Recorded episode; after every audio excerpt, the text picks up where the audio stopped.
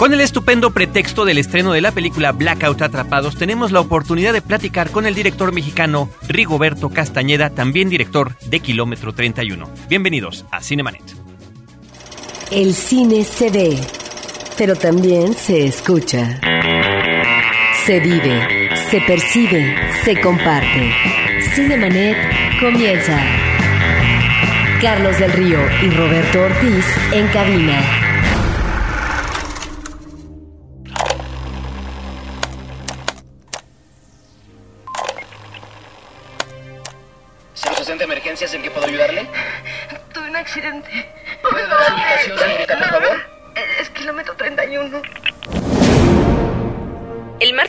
de marzo de 2008 se llevó a cabo la quincuagésima entrega del Ariel, en donde la película Kilómetro 31 de Rigoberto Castañeda recibió cinco estatuillas en las categorías de vestuario, maquillaje, efectos especiales, efectos visuales y sonido.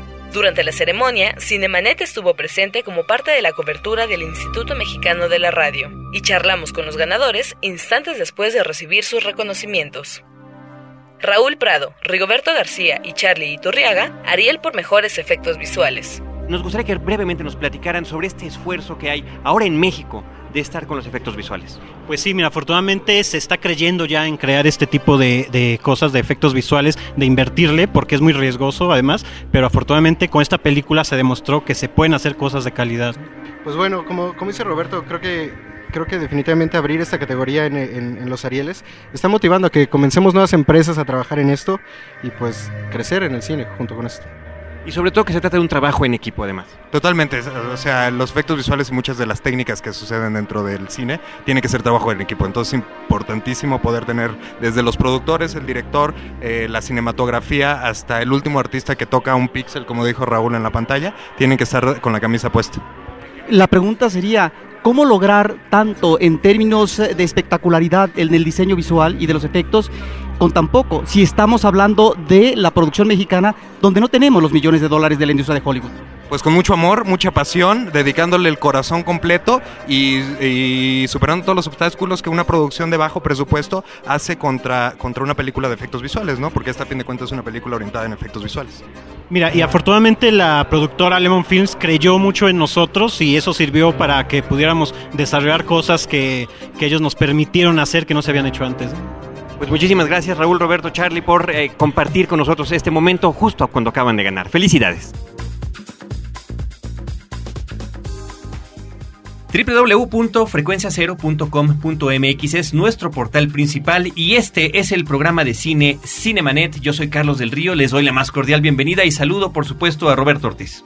Pues mira Carlos, con el gusto de tener a un joven entusiasta egresado del CCC y que nos va a hablar de dos de las películas que ha realizado, una muy exitosa desde el punto de vista de la taquilla, desde el punto de vista también de cierta crítica de cine, pero sobre todo también de la premiación que otorga en este caso la Academia de Cine en México, en un género, Carlos, que nos da mucho gusto que en los últimos años se vaya recuperando, que existan ya varios jóvenes, varios artífices intentando, proyectando una serie de historias en este género del terror y del suspenso, que lamentablemente ha tenido muchos huecos, muchos vacíos en la historia del cine mexicano. Hay representantes importantes, pero que en la actualidad están también con un empuje y una demostración de talento que es importante destacar. Rigoberto Castañeda, bienvenido a los micrófonos de Cinemanet y gracias por venir a compartir tu plática con nuestro público. Un placer estar aquí con ustedes, mucho gusto y pues que sea rica. Pues por supuesto, como debe de ser. Como de, mira, a mí me parece que de entrada cuando estamos hablando de cine de género, cuando además hay una segunda película, un largometraje, como es el caso de Blackout Atrapados, donde regresas una vez más a los mismos temas de una u otra forma. Hablaremos yo creo que ahorita de ambas películas porque bien vale la pena. Estamos hablando de que hay una identidad, de que hay, por supuesto, me imagino, no lo hemos platicado, en nuestra, en nuestra charla previa, pero una cinefilia dirigida hacia todo esto. Y qué interesante que haya podido estar también canalizada, empecemos con el caso de Kilómetro 31, a propósito de retomar diferentes elementos del cine de terror clásico e incorporarlos con tradiciones mexicanas en lo que se refiere tanto a la estructura de la película como a los esquemas de, las, de, de este tipo de filmes. Vaya, me refiero a que de repente nos podemos encontrar ahí con elementos de cosas que normalmente no están en nuestra realidad, como podría ser el asunto de meternos a estos subterráneos, como sucede en el caso de las películas estadounidenses, pero que de alguna manera lo justificas para que llegue a funcionar en la película. Correcto. Pues sí, de entrada, pues yo siempre he tenido como ese interés, eh, no nada más como director de cine, sino como persona. Desde muy pequeño siempre estuve como muy interesado en, en ese lado oscuro del ser humano, desde muy chiquito. Yo creo mi primer recuerdo es eh, inclusive hacia ese, hacia ese lugar, mi primer recuerdo como ser humano, que yo tenía como tres años de edad y recuerdo a mi padre que me llevó al convento del desierto de los leones, a las catacumbas y bajamos a las catacumbas. Y eso es lo primero que recuerdo yo como ser humano. Imagínate cómo me, me- me puede llegar a mover ese lado oscuro de, de que tenemos nosotros, ¿no? Y yo creo que a partir de ahí, después me hice aficionado a las historias de terror, a leer terror, a ver películas de terror. Nunca pensé cuando era niño ser director de cine, nunca me cruzó por la cabeza, te soy muy honesto. De hecho, yo cuando, cuando decido estudiar cine, yo estaba esperando a, a que empezara mi carrera de diseño industrial. Ok. y las casualidades y el destino me llevaron a estudiar cine, ¿no? Y cuando, em, cuando empecé a estudiar en el CCC fue que decidí que, que iba a irme por lo que más me ha movido desde, desde pequeño, que es el cine de terror, primordialmente. Y en ese sentido, ¿qué facilidades u obstáculos encontraste a la hora de decidirte por un género tan específico? Muchísimos, porque de entrada, pues las escuelas de cine en México tienden a irse hacia un lado más artístico de- eh, del cine. Yo, el cine terror, el, género y los subgéneros que incluye el, género de terror, y el suspenso, que también el thriller psicológico va eh, en, en otra rama del, del género, del gran género que significa el suspenso. Yo lo tenía muy claro desde que entré al CCC y siempre como que peleas un poco tanto con los compañeros como con los maestros. Yo recuerdo un poco que me tomaban a chanta mis compañeros de generación y era así como de, como, este cuate que quiere hacer terror, qué ridiculez, y no, como que era un poco la broma, ¿no? Sí, porque si no te tienes que ir por el lado artístico como si fuera una obligación, la otra es el compromiso social, ¿no? Exactamente, ¿no? Entonces, yo justamente desde entonces, y ahora lo, lo creo todavía más, que lo que necesita esta industria cinematográfica para ser industria es abrir ese abanico de posibilidades y hacer más géneros y subgéneros. Hay tantos subgéneros ahí que no se han tocado. Imagínate un slasher movie en México. Imagínate una película de zombies, una película de vampiros. Nos hacen falta hacer tantas películas en este Sí. país. El y thriller policíaco. El thriller policiaco, el thriller de asesino serial. Sí, Eh, Yo celebré mucho Bajo la Sal también, por ejemplo, este año, este año que acaba de concluir, ¿no? Por ejemplo. Por eso mismo, sobre todo, y poder llevar las cosas a tan buen término. Ahora, hablamos de un fenómeno, como les vamos a hablar de tu ópera prima, eh, Por supuesto. como largometraje, que es Kilómetro 31, que fue todo un fenómeno de taquilla. Fue todo un fenómeno también en lo que tiene que ver con el reconocimiento de la crítica y de la propia industria en el momento en el que la película recibe cinco eh, premios del Ariel, en lo que tiene que ver con particularmente con las cuestiones técnicas, donde si bien no contamos definitivamente ni siquiera en un porcentaje menor con los presupuestos que tienen este tipo de películas en Estados Unidos en particular, que será el, el referente obligado, Claro. bueno, tuvo que involucrarse aquí la tenacidad y la creatividad de tus diferentes equipos de producción, de vestuario, digo, ahí está el caso de Maristela Fernández, que si bien no es uno de sus trabajos más vistosos, como que a la hora de la hora sobre todo pensaría yo en estas imágenes de la- del vestido de la mujer bajo el agua y demás, la forma en la que se está moviendo y todo. Claro. Está muy cuidado, pero muy bien manejado, con un, con un perfil quizá no tan alto, como si fuera una película de época, por ejemplo, ¿no? O todo lo que tuvieron que hacer los compañeros de maquillaje y de efectos visuales. Correcto. Sí, yo siempre he creído que no soy ningún genio, ¿no? Y, y espero que nunca lo llegue a ser. Qué hueva. Pero este creo mucho en el trabajo de equipo por lo mismo. Creo que creo que el trabajo de equipo es lo que hace fuerte y sólida una, una película. No creo en, en títulos rimbombantes como una película de, porque una película es de todas y cada una de las personas que aportaron su granito de arena en ese proyecto para llegar a ser lo que fuera. Y por lo mismo tiendo a escuchar mucho a la gente alrededor mío, a confiar mucho en ellos y a retroalimentarme, que, que sea mutuo, ¿no? Que ellos también me escuchen y que vayamos alimentando el proyecto, porque la entidad que significa esa película, porque estamos creando un ente, es lo más importante, no los egos, ¿no? Entonces yo creo que, por ejemplo, María Estela hizo hizo un gran trabajo y hubo un trabajo de diseño, aunque fuera el, el personaje más eh, ínfimo, está perfectamente diseñado, dibujado, hay una estética muy cuidada, muy sutil, pero muy cuidada. Se hicieron inclusive pruebas con el vestido dentro del agua para ver qué telas funcionaban mejor. Se hizo un estudio como verdaderamente fuerte. Nos tomamos en serio la película en todos los departamentos, ¿no? Y en ese sentido yo quiero nada más destacar que a lo largo de esta charla estaremos escuchando lo que en su momento el año pasado nos comentaron los miembros de tu equipo instantes después, minutos después de haber recibido sus diferentes premios Ariel, porque eh, a través de Horizonte y del Instituto Mexicano de la Radio tuvimos la oportunidad de estar cubriendo ese evento en particular y también saludar a, a María Estela, que es hermana de uno de nuestros compañeros de ¿Ah, sí? Horizonte, de José Enrique Fernández. Ahora, esta es una película que plantea algunas interrogantes o algunas problemáticas, supongo en términos de producción. Si tú ya mencionas, espero que no sea el ninguneo, pero sí me parece muy el que exista todavía en la parte de la academia, en una escuela de cine, este prejuicio a propósito de un estudiante que insiste, está obsesionado, está convencido y es su pasión, el cine de género, que se vea, si no de manera despectiva, como si finalmente su vocación estaría errada a propósito del género a elegir. Ya que estás en esta vertiente genérica, ¿cuáles son los problemas que finalmente plantea una película? Los costos de producción, porque hay dos modalidades. Hacer un cine de suspenso que no necesariamente requiera o que no se incorporen toda una serie de elementos en la puesta en imágenes, en donde no es que sea un cine de baratura que finalmente evidencie la pobreza en la creatividad. Hay dos formas, efectivamente, pero Claro. en el caso de Kilómetro 31 hay una apuesta a la gran producción. Es por lo tanto una película que dentro de lo que es el campo de la producción mexicana, diríamos que encontramos algunos atisbos visuales que difícilmente eh, observamos en otras películas contemporáneas de esa modalidad porque es muy costosa la producción Claro. y que hay una gran distancia en lo que podría ser un típico producto hollywoodense o un producto oriental de cine de terror a lo que es la producción mexicana. ¿Cómo embonas? ¿Cómo logras conciliar y tratar de convencer no solamente a los talentos, sino a la gente que finalmente aporta el cine para tener una película decorosa, digamos ya en la puesta en imágenes? Mira, antes que nada yo creo que el CCC es mi alma mater y le agradezco todo lo que soy como director de cine y siempre se lo agradeceré. Y Es correcto, estás siendo muy correcto. No, no, no, absolutamente. Y de entrada, yo desde la entrevista final, que ves que el, el examen del CCC son cinco etapas y, y termina con una entrevista con todos los sinodales, que son como 15, y desde ese momento yo les planteé mi idea de que era hacer este, ese tipo de ficción. En ese momento lo tomaron muy seriamente, y pues, sí, por supuesto, no tata.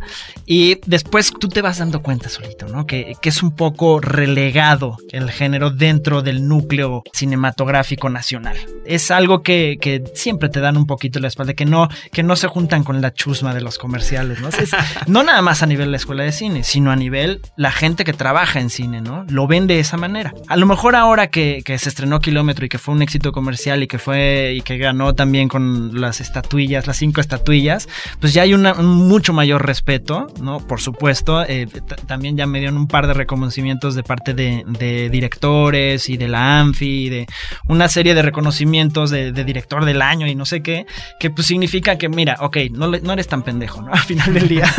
Creo que es, es algo que sientes tú a tus espaldas y no tanto que sea como tan abierto. Y luego, con respecto a, lo que te enfrentas, sobre todo la primera vez que haces una película y que dices, esta es mi apuesta, una película de terror bien hecha, con un valor de producción importante, te dicen, híjole, no sé, les empiezas, yo empecé a hacer mis diseños desde 4 o 5 años atrás de conocer a los Robsar y cuando vieron que tenía toda la película diseñada, me empezaron a creer. Cuando vieron que me senté antes de empezar la preproducción durante casi un año a dibujar y dibujar y dibujar toda la película, entendieron hacia dónde íbamos y me apoyaron al 100%. Yo creo que los Robsar arriesgaron tanto en esa película por eh, la novatez que te están viviendo en su segunda película. Si hubiera sido un productor que llevara 25 años en el medio y no sé qué, yo creo que no lo hubiera aceptado, fíjate. No hubiera arriesgado tanto las canicas. ¿Por qué? Porque una película de género tiene muchas más variables. Tienes efectos visuales, tienes efectos especiales, tienes maquillaje especial, tienes una fotografía más, eh, más propositiva a nivel estético, ¿no? Tienes una serie de variables que al sumarlas te da una serie de riesgos más. Al tener más riesgos, estás sacrificando tu dinero, ¿no? O sea, a, ciegas. Entonces, yo siento que un poco el cine es como jugar póker, ¿no?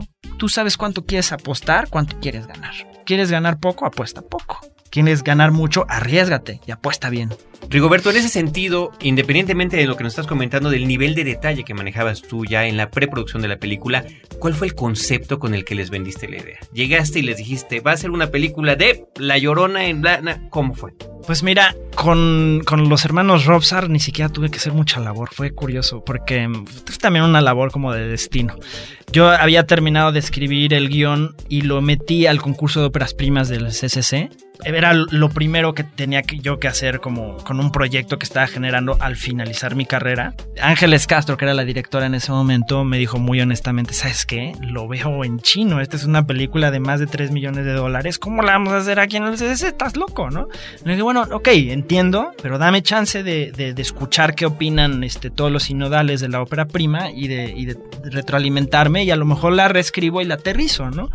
Y efectivamente fue lo que hicimos, la leyeron todos los sinodales, me dieron sus opiniones, no sé qué, y empecé un proceso de reescribir el guion en términos, como tú mencionabas hace un momento, mucho más aterrizados, con un presupuesto mucho más bajo, más como de, de generar atmósfera a través de cámara y a través de actuación y tan tan. Nada de la pirotecnia visual que, que tuvimos al final en Kilómetro. Y estaba en ello cuando uno de los sinodales, que era en ese momento director de producción del IMCINE, lo fueron a visitar los Robs, estaban terminando matando cabos. Y le preguntó eh, a ellos, oigan, ¿y la película que sigue? Que no, pues sí, estamos pensando a lo mejor en algún otro género, tal vez terror, no sé qué. ¡Ah! Tengo el guion. Y se los pasó. Lo leyeron, les encantó. De inmediato, al día siguiente me hablaron así de, ¿dónde firmamos va a ser la peli? Y de hecho ellos me querían proponer que lo dirigiera alguien más, que no me conocían. Okay. De hecho su idea, después me confesaron, es que en su sueño Guajiro lo hiciera Amenábar. Pero ya después íbamos a tener una cita, pero yo les mandé la carpeta de producción para que le echaran un ojo antes de que nos viéramos. Y ya fue cuando vieron todos mis diseños y demás, dijeron, ah, no, pues sí, que lo dirija este cabrón. ya lo tiene absolutamente claro. ¿Cuáles dirías tú que son tus referencias, en particular para Kilómetro 31? Pues las, bueno, las elementales. Las elementales, bueno, sin lugar a dudas, pues mis, mis fetiches, ¿no? Que son este Kubrick, ¿no? De hecho, hay varios guiños a Kubrick, como las hermanas gemelas, como el cuarto donde está el, en el hospital, que es el 237, que es el mismo número de, de Shining en, el, en la habitación. Este, hay muchas cosas de diseño sonoro que tienen que ver con The Shining también. Es una obsesión absoluta para mí esa película. Por supuesto, Alfred Hitchcock. Por supuesto, el cine eh, japonés de horror, que era como lo que estaba en boga. Y yo sentí que en ese momento lo que teníamos que hacer era vender un producto que estuviera en boga y con éxito ya asegurado. ¿Te, y te tocó, señorita Cometa de Chavito? Me tocó, señorita. Porque ¿Te creo que ahí teníamos los... Ajá, ajá. Dios, la bruja. Es que la bruja. Y viendo tu película me acordé de Las ese episodio, el de la pelota. El de la ¿Era pelota. una pelota o el las de- era una pelota.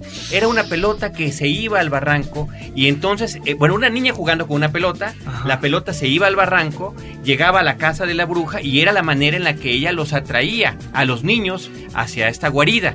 Y se bueno, los en- chupaba la bruja. Se los chupaba la bruja literalmente y bueno, Takeshi y Koji en aquel momento lograron escapar con la ayuda, por supuesto, de, de señorita Cometa, dejando en un incendio terrible la casa esta. Lo que yo quiero de- decirte es que desde aquel entonces ya teníamos a través de la televisión los primeros atisbos en nuestra cultura latinoamericana del terror japonés. Sí, claro. ¿Pero pensaste en eso o, o es una Bueno, coincidencia? en eso en particular no, pero sí pensé en lo que estaba haciendo en, en esos momentos en, en el mundo, el J-Horror.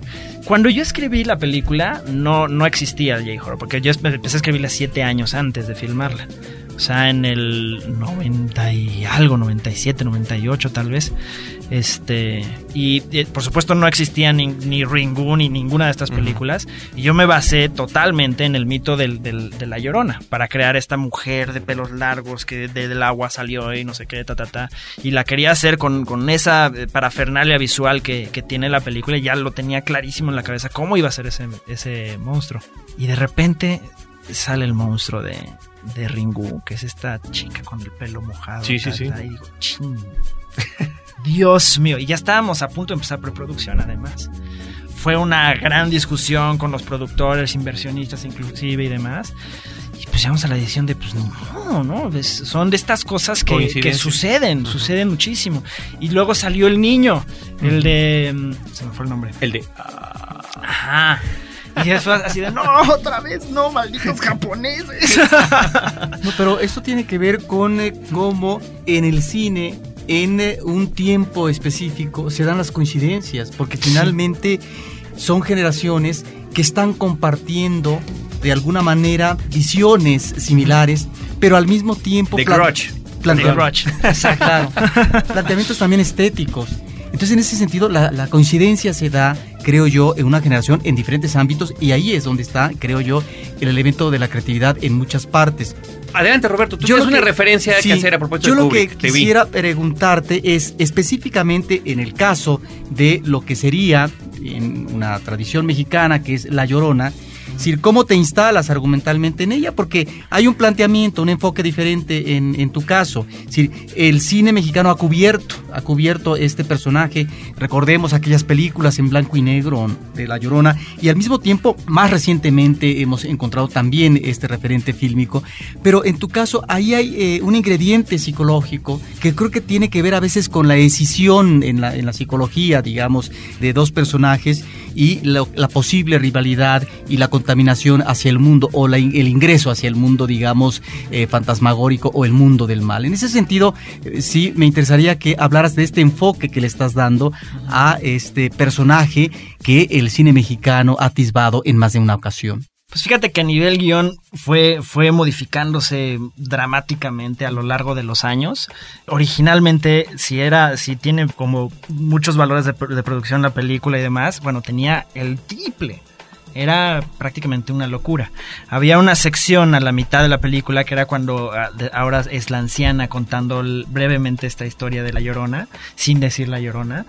Anteriormente íbamos a un flashback en donde veíamos toda una e- épica de, época, en donde veíamos a, a esta gran mujer bellísima, el soldado este militar que era legendario en España y que había ganado mil batallas, veíamos las batallas inclusive y cómo descuartizaba a sus enemigos.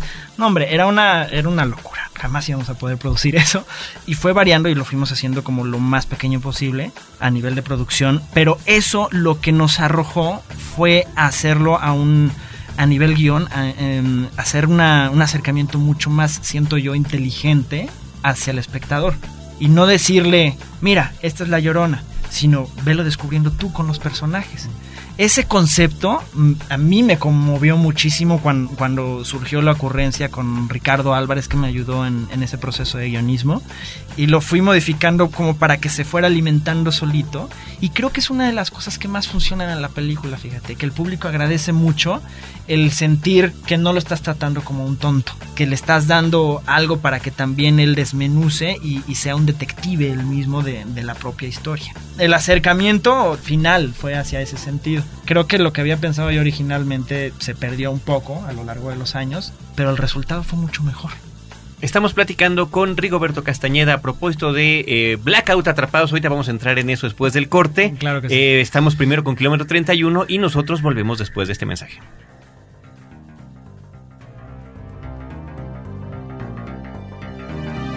Ha habido accidentes, la mayoría relacionados con mujeres jóvenes. Le dije que no sabía si la amaba. Me aman asustadas, malheridas. A veces las reportan muertas.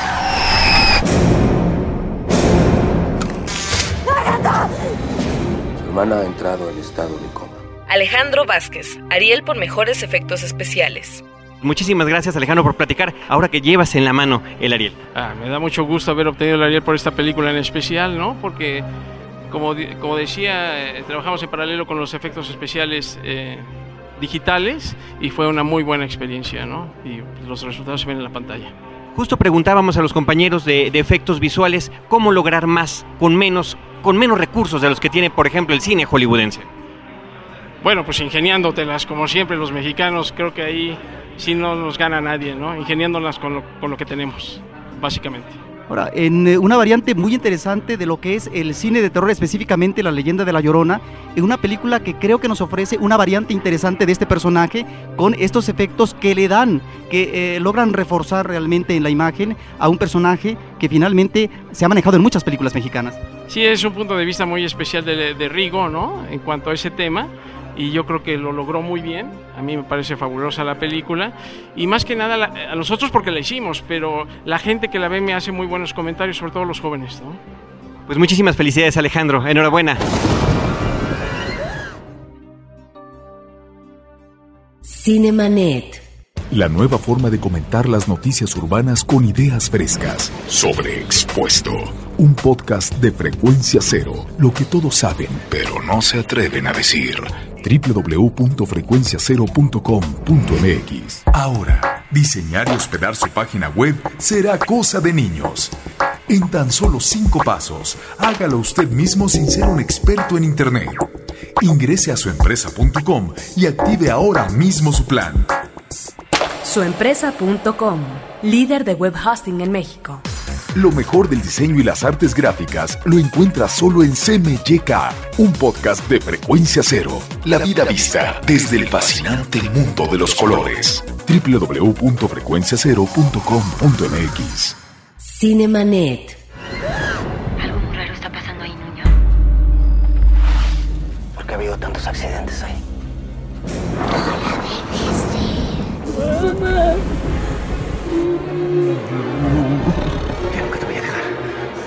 Está conmigo. Ella me necesita. Pronto todo va a terminar. En mi mente.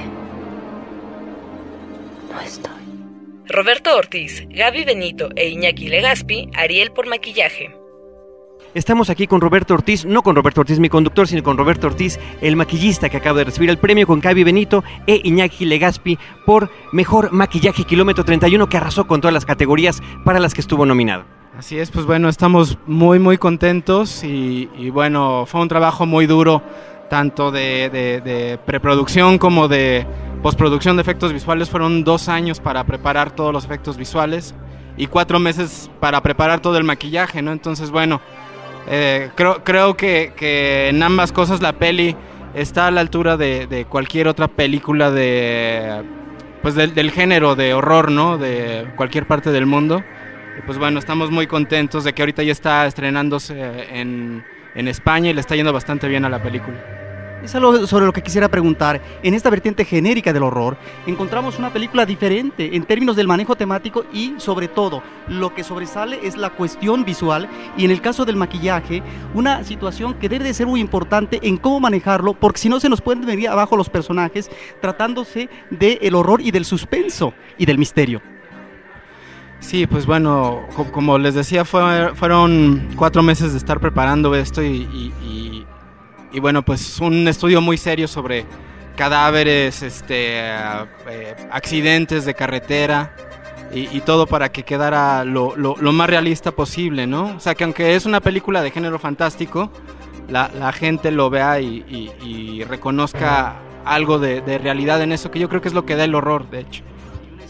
Muy interesante e impactante es este niño en la carretera que sorprende y que al público le hace levantarse en algún momento de sus asientos.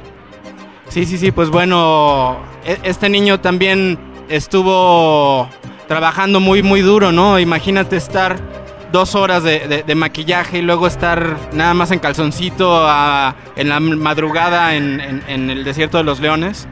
Pues bueno, ahí también tuvimos que hacer muñecos del niño para no tenerlo tanto tiempo.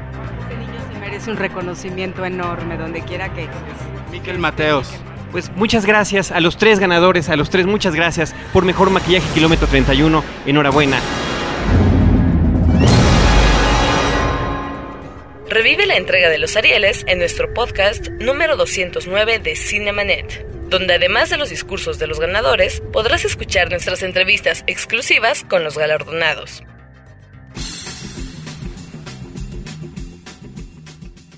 Continuamos en Cinemanet platicando con Rigoberto Castañeda. Hemos escuchado inclusive también la cuestión que te decía yo de los eh, reconocimientos en los Arieles a todo tu equipo y de cómo decían kilómetro 13.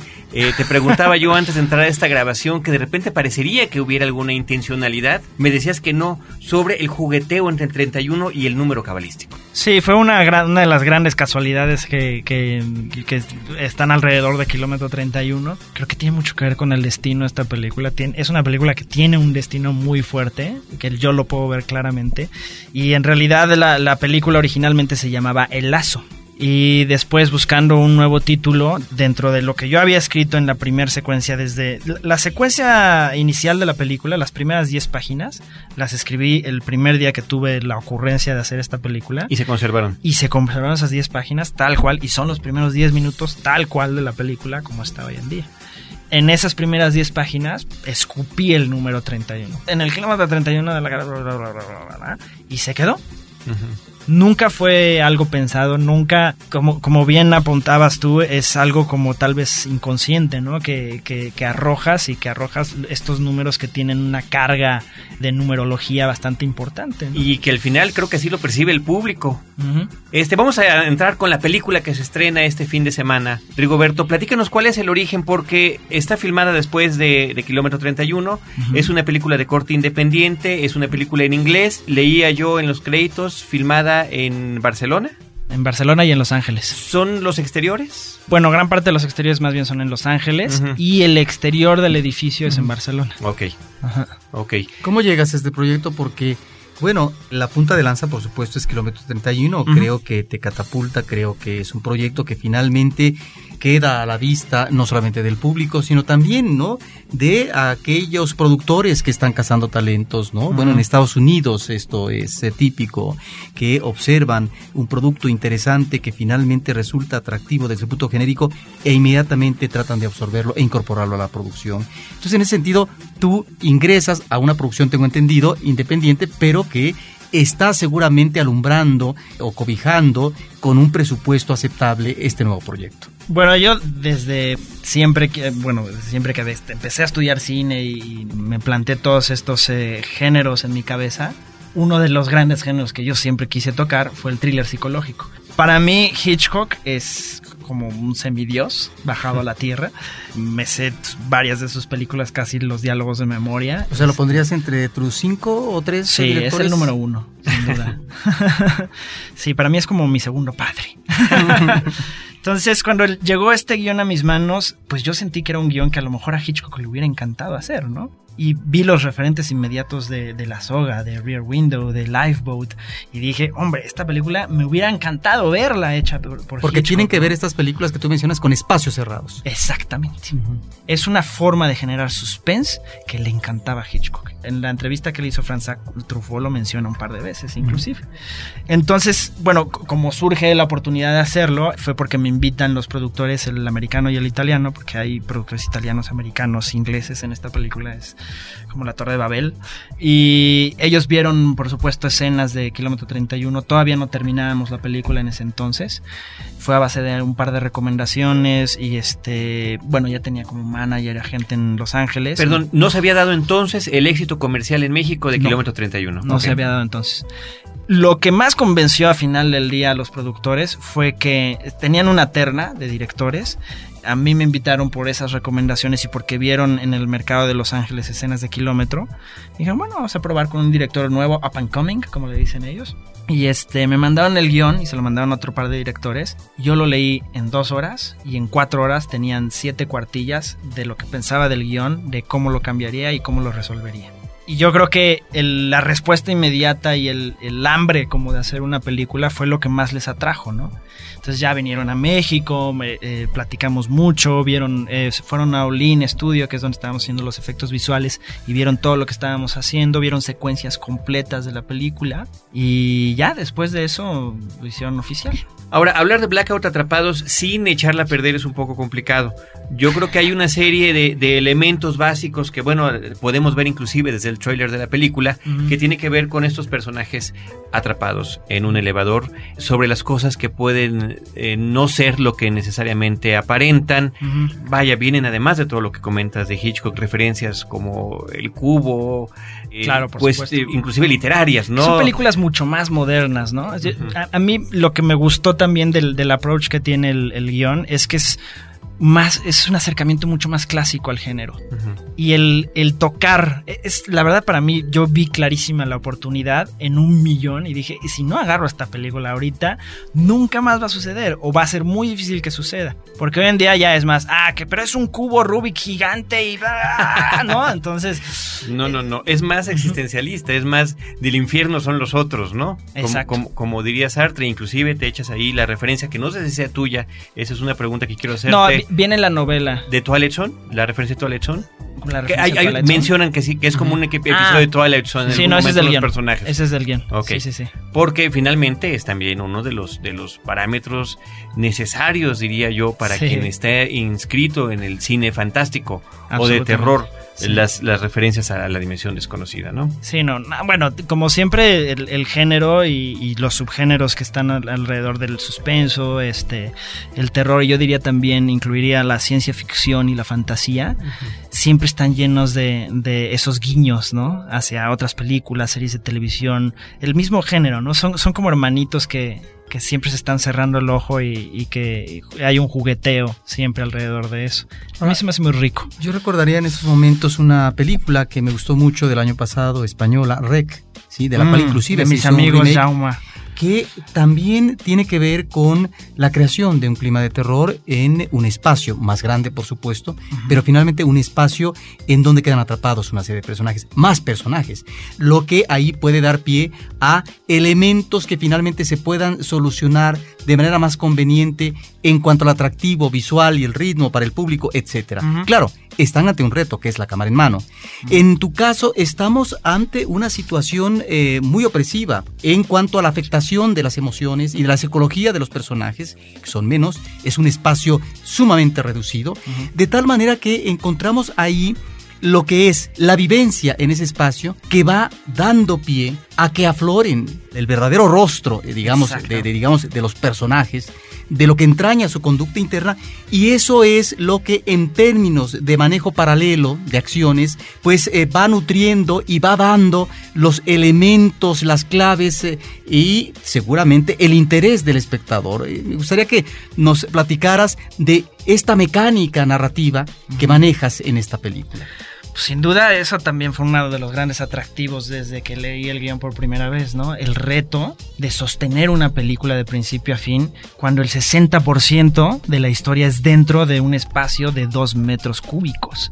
Y es el 60% más o El menos. 60%. Entonces, nosotros lo que nos inventamos fue, fue un dinamismo en cuanto a la puesta en cámara, la puesta en escena, eh, inclusive la dirección de actores va de la mano, la fotografía también va de la mano. El diseño sonoro me El parece diseño que también sonoro, es- la está sumamente música. cuidado, ¿no? Sí. absolutamente. Creo que hay un diseño, un trabajo de mesa muy importante detrás de la película.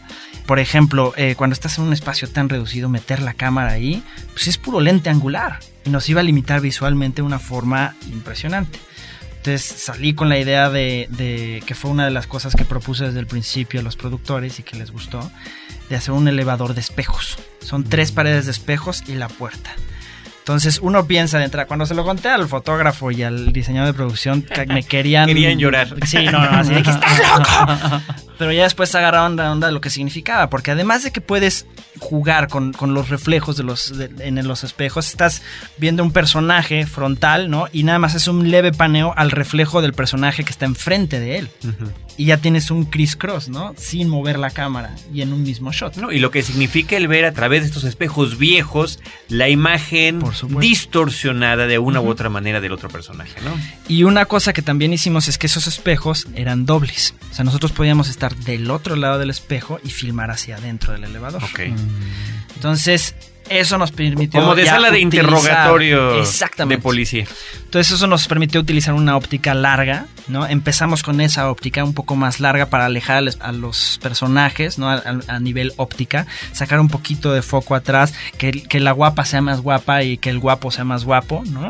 Que es el principio de la película. Y luego vamos limitando la óptica, haciéndola más angular, más angular, más angular, más angular, hasta que ¡puc! nos metemos al elevador y nos empezamos a acercar más y más y más a los personajes y deformarles el rostro, ¿no? Porque va evolucionando la puesta en cámara y la puesta en escena con la, con la historia, cómo va evolucionando. Vivir, la, vivir la, cla- claustrofobia que ellos mismos están E experimentando. inclusive la cámara también se va moviendo distinto conforme va avanzando la historia y los ejes dejan de existir. Por ejemplo, en Kilómetro 31 es absolutamente académica. Tengo creo que tres jump- eh, saltos de eje que están pensados en pro de- del momento que vive la. Por ejemplo, hay uno que es el, el más obvio, es cuando se dan el beso Catalina y Omar. ¡pac! Brinca la cámara al otro lado completamente del eje y es justo para que el espectador sienta esto de que está besando al novio de su hermana, ¿no? Tiene una función dramática ese salto de eje. En Blackout, hacia el final de la película, aparte como ya conocemos el espacio, que son cuatro paredes, no hay posibilidad de que te pierdas en ese espacio, ya te lo sabes de memoria. Entonces los ejes ya no existen, es izquierda, derecha, derecha, izquierda, izquierda, derecha, no, por todos lados están filmados de una forma enloquecida. Y es muy divertido. Y visualmente hace que progrese ese elevador y que no te canse.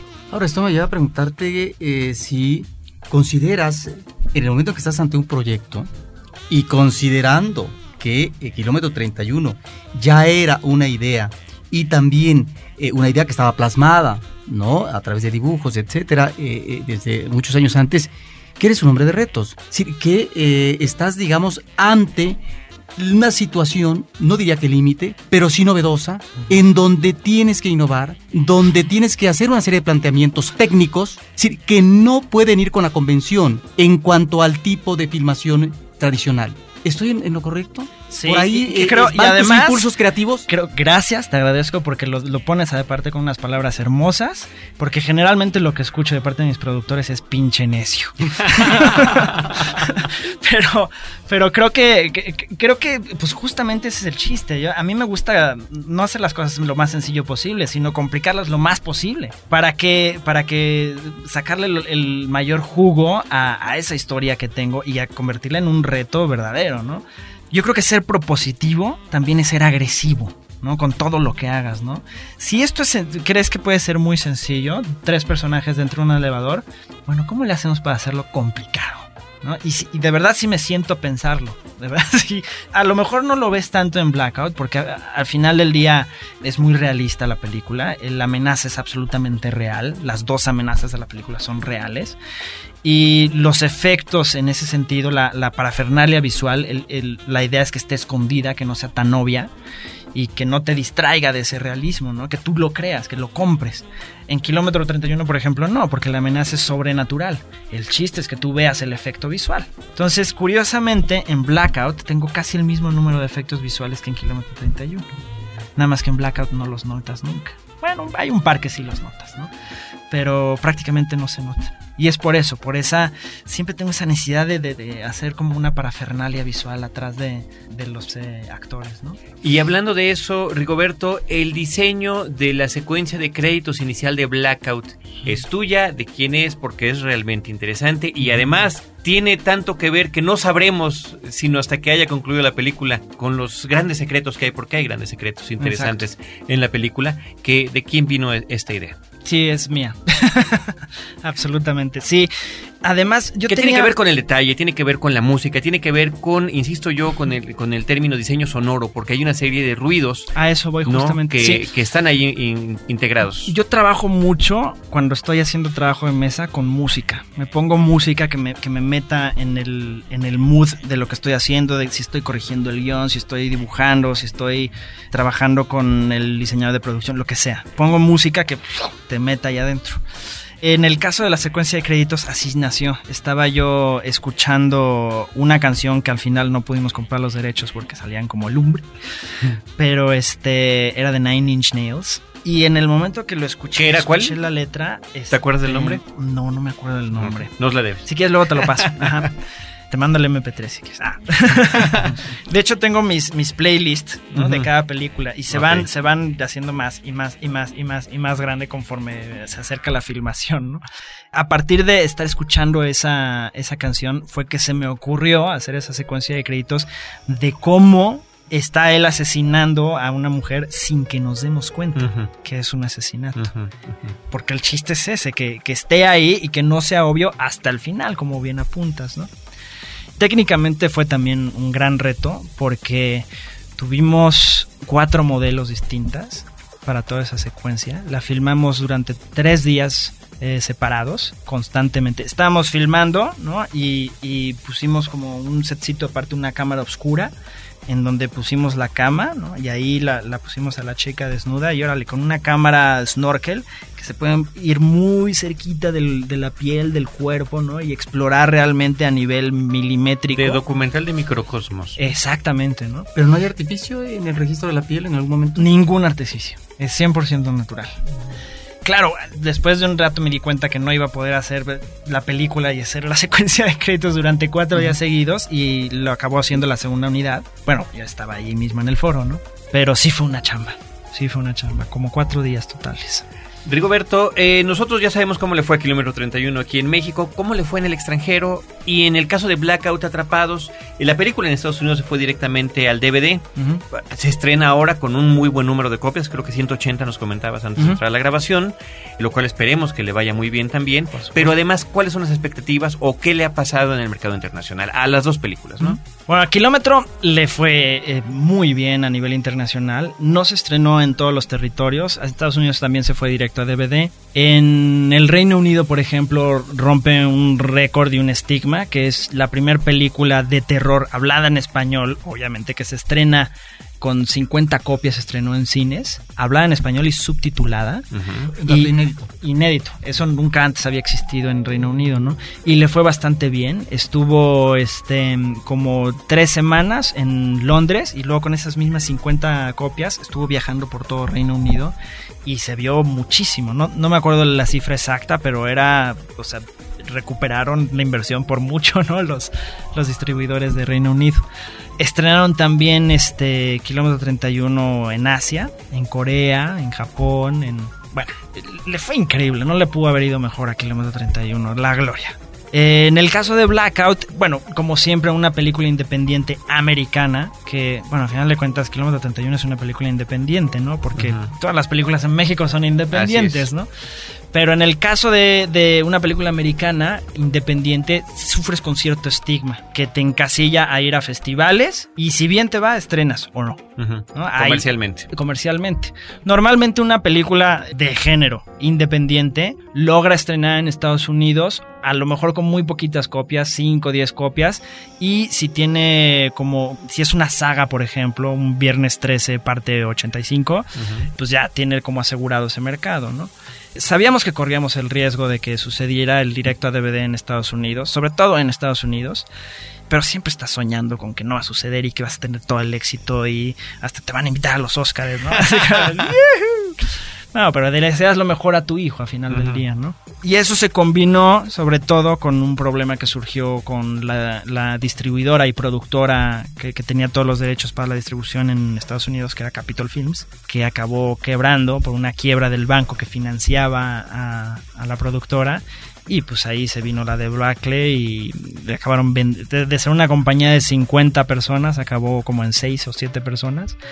Eh, vendieron eh, la mitad de las acciones a Think International y Think se, se encargó como de ya nada más finiquitar lo que tenía trazado y, y no salir en absoluto números rojos, ¿no? Entonces eso llevó a... No, ya no había interés por, esa, por la película, ya no había un cuidado de parte de ellos, honestamente. Y... Un trámite más para terminar su... su- Exactamente. Un- Una lástima. Por- Sin por qué- embargo... por, por qué tarda tanto en llegar a México? Bueno, di- dime ese sin embargo y después por qué tardó tanto en llegar aquí a México. Pues no, no tardó tanto, ¿eh? Terminamos en el año pasado. Fue más o menos un año que, que entre el- todo lo que sucedió con Capitol Films y que pues, a, a duras penas este, entre la distribuidora Azteca Cine y, y yo estuvimos chambeándole durísimo para poderla sacar este, a marchas forzadas. ¿no? Fue, fue un trabajo de, de equipo nuevamente. Aprendí mucho de distribución también, que me dieron chance, ¿no? de hacerlo. Y obviamente, si lo, si lo hubiéramos dejado en manos de la distribuidora de, de Inglaterra, nunca hubiera pasado, ¿no? Pero curiosamente, eh, la película ha tenido muy buena estrella. Con todo y que estaban haciendo como el, trabajo que tenían que hacer, se empezó a vender como pan caliente en todo el mundo. Estrenaron en Rusia en cines, estrenaron en Corea en cines. Se ha vendido en todo el, prácticamente todo el mercado europeo, ya salió en Alemania, en todos los países nórdicos, en Noruega, en Suecia, en Dinamarca, en Finlandia, se estrenó también en, China, que ahora que ya hicieron la apertura todo el cine de género, uf, les encanta y, y maman género. Entonces le ha ido muy bien. Normalmente una película independiente de género no la vendes tanto, ¿no? Ahora, en México, ¿con cuántas copias entra y qué tanta parafernalia en la promoción del producto tienen? Pues entramos con 180 copias a nivel nacional. Es Hay- un estreno nacional. Es un estreno Paralelo nacional. al al de la Ciudad de México nacional. Sí. Bueno, principalmente es México, Guadalajara y Monterrey. Salimos con las 180 copias ahí y después estamos calculando como a la tercera semana ya empezar a mover copias a diferentes ciudades, ¿no? Hasta llegar al pueblito de Sacristán de las Pintas. y este, para Fernalia, pues obviamente no tiene como todo el bombo y platillo de Kilómetro 31 que ahí, pues como la película era mexicana y tenía eh, una leyenda detrás que, que- que la hacía válida para el público nacional y teníamos como todo un plan, una planeación desde la preproducción de cómo íbamos inclusive a poner los niños en el en los cines, lo teníamos clarísimo, ¿no? Aparte de que todo lo que nos tardamos en hacer la postproducción de Kilómetro ayudó a que saliera, hiciéramos dos campañas en lugar de una. Hicimos una campaña porque pensábamos estrenar cierta fecha, no llegamos, e hicimos una segunda campaña. Entonces, Creando, fue- creando mayor expectativa. Sí, también funcionó a final del día. Ahora, en el caso de los referentes fílmicos, tú mencionabas algunos directores, ¿no? Yo te quisiera preguntar si también has considerado, te has nutrido o te ha gustado el cine de género, en el caso del terror eh, mexicano, donde tenemos personajes como Fernando Méndez, como Juan López Moctezuma, como Carlos Enrique Taboada. Ujú. Sí, ¿Han sido, si no referente, sí, eh, personajes interesantes para ti? Absolutamente. Yo recuerdo de, de mi más tierna infancia las películas y recuerdo que me habían aterrorizado. Cuando empezamos eh, la preproducción de Kilómetro 31, siempre hago como una regresión como a, como a esos lugares comunes a, donde uno tiene que voltear cuando haces una película de, de uno u otro género. Y sobre todo para darte cuenta y tomar conciencia de cuáles, cuáles son tus referencias, eh, darles la espalda o utilizarlas y abrazarlas, ¿no? En el caso de, de Moctezuma y de Taboada, este, pues sí, volteé hacia atrás y me sorprendí de, de ver que ya no me funcionaban, fíjate. De que no era lo mismo y de que habían envejecido. Sobre todo. Moctezuma, ¿no te parece? Sobre todo Moctezuma. Bueno, no sé, Alucarda creo que tiene unos momentos bastante rescatables. Y lo demás ¿no? es espantoso. Lo demás es espantoso. Por ejemplo, yo nunca pensaría en hacer un remake de ninguno de los dos, porque creo que tengo... Que hay directores que sí se están atreviendo con respecto a Taboada, por ejemplo. Sí, sí, sí. lo digo, no lo digo. no, muy loable el esfuerzo. Creo que lo que lo más importante es, es crear un abanico de posibilidades al espectador. Y no nada más en el terror, sino en todos los subgéneros que están ahí perdidos, ¿no? ¿Por qué no hacer un slasher film mexicano? Que funcione para el público nacional, ¿no? Que tenga esos referentes. Yo creo que el gran éxito que tuvo Kilómetro 31 fue eso, aterrizar una historia para la audiencia mexicana en donde se viera ahí en la pantalla. Que diga, ¡ay! Río Churubusco. Yo he estado ahí. ¿A poco ahí se aparece la llorona? ¿No? ¿Sí? Eh, Eso te lo aterriza eso, y te lo eso. crees, ¿no? Por supuesto, y cuando hagas un slasher movie que hable de un asesino que hubo en el centro y veas esas calles y te dé miedo pasar por esas calles porque te acuerdas de la película del asesino, hombre, qué maravilla. Y así hay tantos subgéneros perdidos en el país que necesitamos ampliar ese abanico. No importa si la película es excelente, muy buena o muy mala. La verdad es que lo que importa es abrir ese abanico primero para crear industria. Es, para mí, ese es mi principal objetivo como director de cine mexicano, es ayudar, poner mi grano de arena a que se haga industria en el país. Rigoberto, para concluir esta charla contigo, ¿cuál es el atisbo que puedes dar para nuestro público de lo que será la continuación de Kilómetro 31? Bueno, ahora estoy ya terminando de escribir el, el guion. Creo que mm, mi gran este, eh, espinita clavada con la primera parte es que el guion siento que nunca terminó de estar al 100% cuando empezamos a filmar. Si por mí hubiera sido y por los productores también hubiéramos seguido escribiendo un par de meses más, pero sentimos que bueno, ok, ya está lo suficiente como para filmarla y a lo mejor corregir cosas en edición y no sé qué, ¿verdad? Pero al final del día se siente, se siente el parche y se sienten los huequitos que yo sentía desde que estábamos en Lo que es interesante que tengas esa conciencia crítica viviendo a distancia tu película. No, sí, absolutamente. No, y cada vez más, ¿no sabes? De repente despierto en las noches. ¡No! Entonces creo que ahora me estoy sacando la espinita. Creo que el guion está muy sólido. Creo que lo que les platicaba hace rato, creo que ya vi la película ahora sí. Coquetea un poco con, otro género que es el, cine negro, porque el personaje principal ahora es el judicial, Martín Ugalde, que es Carlos Aragón empieza justo donde termina la, la primera película y se va a siete años después, cuando obligan un poco a, a este personaje, al, al judicial, que cae en desgracia a partir de los, de los hechos del kilómetro 31, se hace un escándalo en el que se ve involucrado y acaba perdiendo hasta el trabajo, se vuelve un alcohólico, adelgaza, está como en, en la peor de las suertes, ¿no? Cuando, cuando retomamos la historia. Y le obligan a investigar unos casos de unos raptos a, a de- desapariciones de niños, niños pequeños. Él no quiere, lo forzan un poco por, por azares políticos, que una del- uno de los raptaros es una mujer que, es- que tiene mucha fuerza política en el país y confía en él porque recuerda esos casos y ella siente que tiene algo que ver con, con un mundo paranormal y sintió desde, que, desde aquellos escándalos que, que era un tipo honesto. Entonces vamos por una dinámica de, de cine negro, con una investigación policíaca que se va combinando con el mundo paranormal poco a poco. Y él va descubriendo que estos casos tienen que ver con el caso del kilómetro 31. Empieza a desenmarañarlo y la estructura va cambiando hacia el final de la película y termina siendo una película de terror mucho más poderosa que Kilómetro 31 parte 1. Eh, hay un monstruo mucho más horripilante, hay escenas mucho más violentas y termina siendo verdaderamente salvaje. Creo que los... Cachetea visualmente al espectador. Es, es una salvajada. Está brutal, me encanta. Creo que los que fueron, eh, que les gustó Kilómetro 31 y a los que no les gustó van a ir al cine pensando, híjole, segundas partes nunca fueron buenas.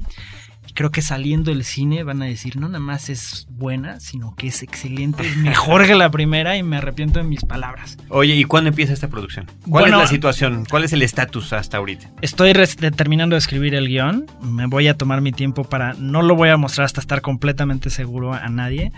Pero ya tengo. Pues ya la tengo vendida. Hay mucha gente interesada en hacer la secuela, obviamente, ¿no? Y en cuanto termine del guion va a ser. Ok, ya está, pum, hacemos, filmamos, ta, ta.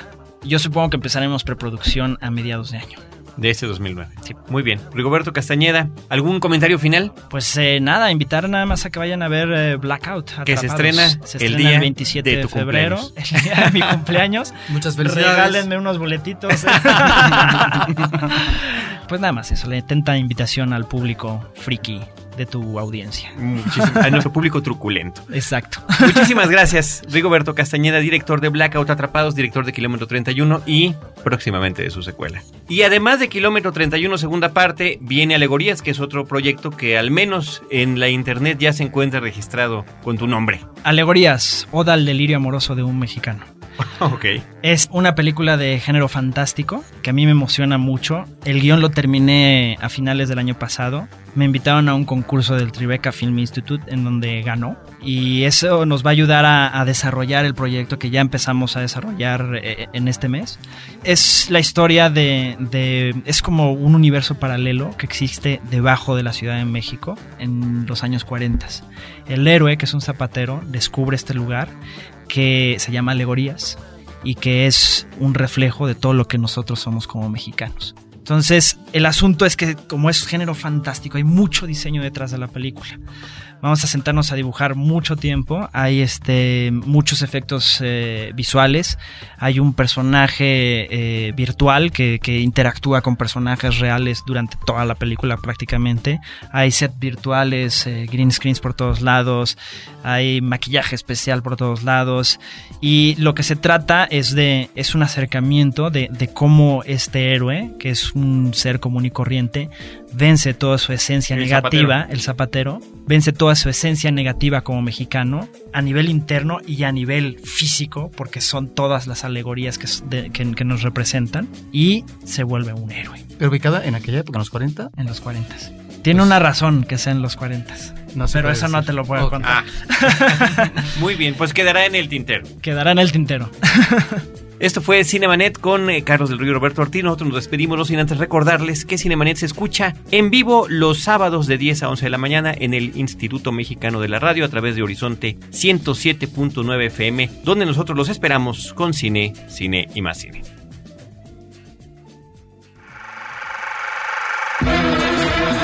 Cinemanet termina por hoy. Más cine en Cinemanet. Frecuencia cero. Digital Entertainment Network.